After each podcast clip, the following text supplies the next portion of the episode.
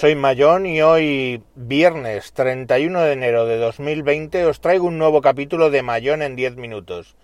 Os voy a hablar otra vez de menos es más y de algunas compras que he realizado. Lo primero, eh, he vendido mi Pocophone F1 y a cambio estoy utilizando un Xiaomi, también Xiaomi, Mi 9T, el T normal, no el T Pro.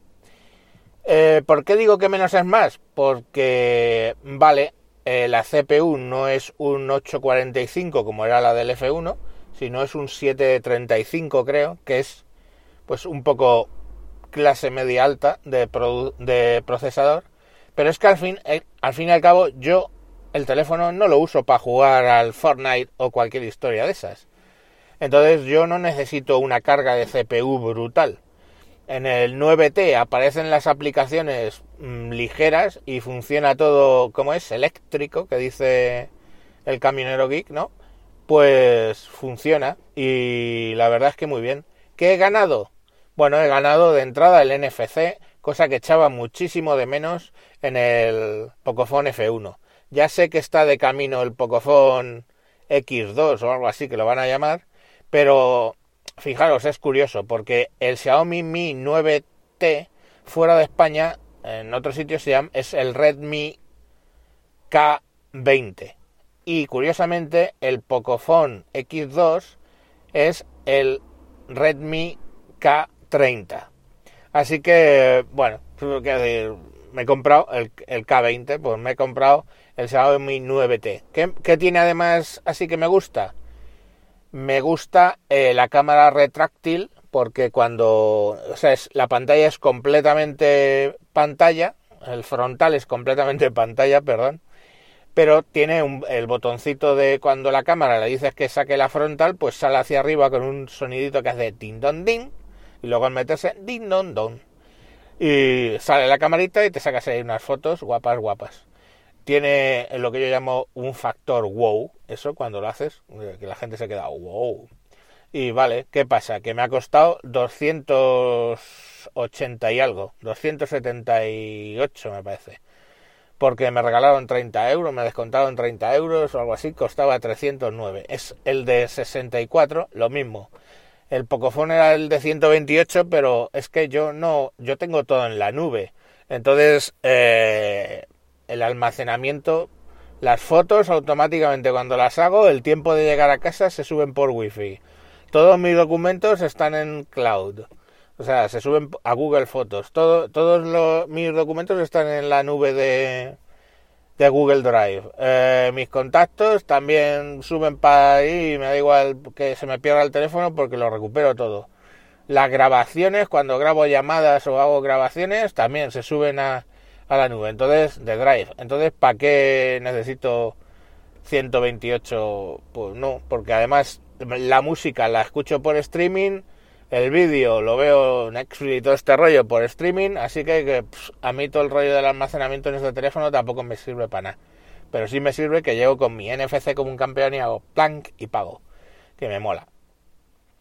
¿Qué más? Bueno, eso ya os digo que porque salía baratito en la tienda de Xiaomi que que no es la misma empresa de que lleva, porque ya sabéis que aquí las tiendas de Xiaomi en España no son de Xiaomi, sino son una empresa que ha montado y hace un acuerdo con Xiaomi y les pone el look and feel de, de las tiendas, el aspecto y todo, y ellos venden importando ellos y bueno, una serie de acuerdos que tienen, ¿no? Entonces, el, antes en, en, Madrid yo compré en la tienda de la vaguada, que es de una empresa, y luego esta vez eh, ahí compré el F1 y ahora este lo he comprado en la tienda del Gran Plaza 2 en Majadahonda, bueno, la Roza Majadahonda, que, que es de otra empresa. Pero bueno, ahí ya te digo que en este pues me hicieron un descuento de 30 euros a condición de que me apuntara al plan de seguro que cuesta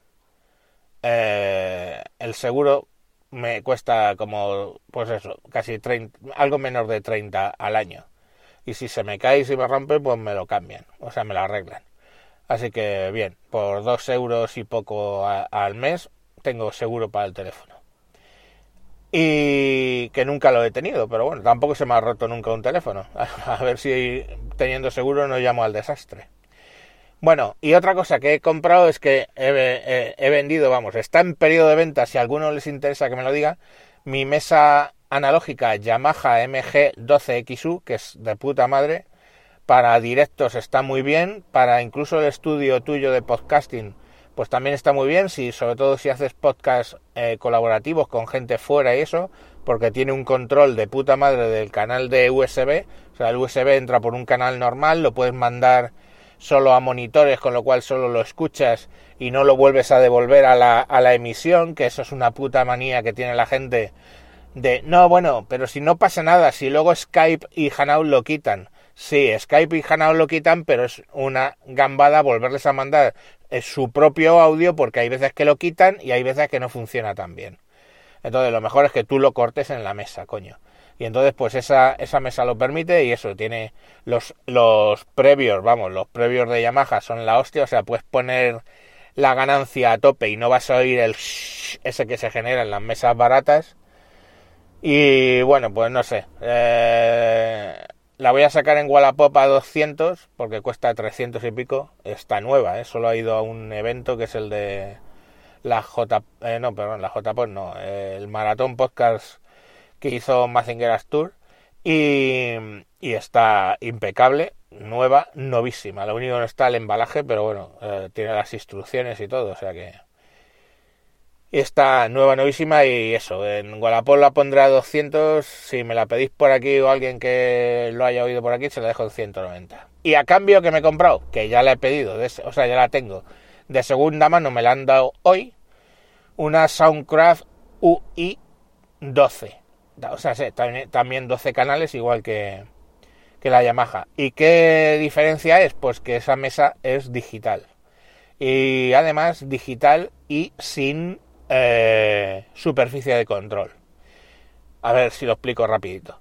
La superficie de control en la Yamaha son pues todos los botones esos que tú regulas pues tus faders para el volumen. Por cierto, la Yamaha lleva faders, no potenciómetros para el volumen, que mola más. Los potenciómetros para ecualización, los potenciómetros del compresor, etcétera, etcétera, etcétera. Las digitales, bueno, las hay con superficie de control, también con perillas y con faders pero las hay que no tienen superficie de control y entonces diréis, ¿y cómo subo el fader de un canal y cómo subo la ganancia o cómo ecualizo, etcétera? Bueno, pues tú te conectas con tu PC, con tu teléfono, o con tu tablet o con lo que sea a la mesa por IP, te conectas y directamente te aparece una aplicación que es con la que tú controlas todo ese tipo de cosas. ¿Qué más da una mesa digital sobre una analógica? Pues da además que eh, todo lo que es el compresor, por ejemplo, no es ya un botón de un, un solo knob, ¿no? Un one knob compressor, el, compresor de, un sola, de una sola perilla, sino este te sale en pantalla un compresor normal donde le seleccionas el ataque, el, decaimiento, eh, la puerta de ruido, eh, la, el make-up gain, o sea, la, la ganancia que le metes al final, el threshold, lo configuras todo. Lo mismo pasa con la ecualización. Tienes un ecualizador en este de 32 bandas, con lo cual además también sirve para quitar el feedback automáticamente. La puedes poner que automáticamente detecte feedback en los, en los monitores y directamente lo corta. O sea, te va tocando él inteligentemente la ecualización para cortar el feedback. Con lo cual, eh, el Behringer FBQ100 que tengo para cortar feedback eh, también lo voy a vender. Está nuevo. Lo compré en 73 euros. Lo podéis comprar en 73 euros en Madrid Wifi. Pues yo qué sé, lo venderé por 50 pavos. Por 50 pavos tienes un equipo, coño, que le conectas el micrófono y te hace de puerta de ruido, te hace de compresor y te mata el feedback si... Porque de ese modo además puedes tranquilamente no tener que volver a usar cascos en tu vida y que te suden las orejas, sino que tú pones tu audio en los monitores y como el cacharrito este te va a cortar el feedback de tu de tu micrófono, vas a poder grabar de puta madre sin tener que ponerte putos cascos. En fin, pues eso han sido mis compras, mis ventas y mis novedades. ya os iré contando de la mesa hasta que os aburráis. Y bueno, también haré vídeos de ella en, eh, para la asociación podcast, para el curso que estoy poniendo ahí de hardware para grabación de podcast.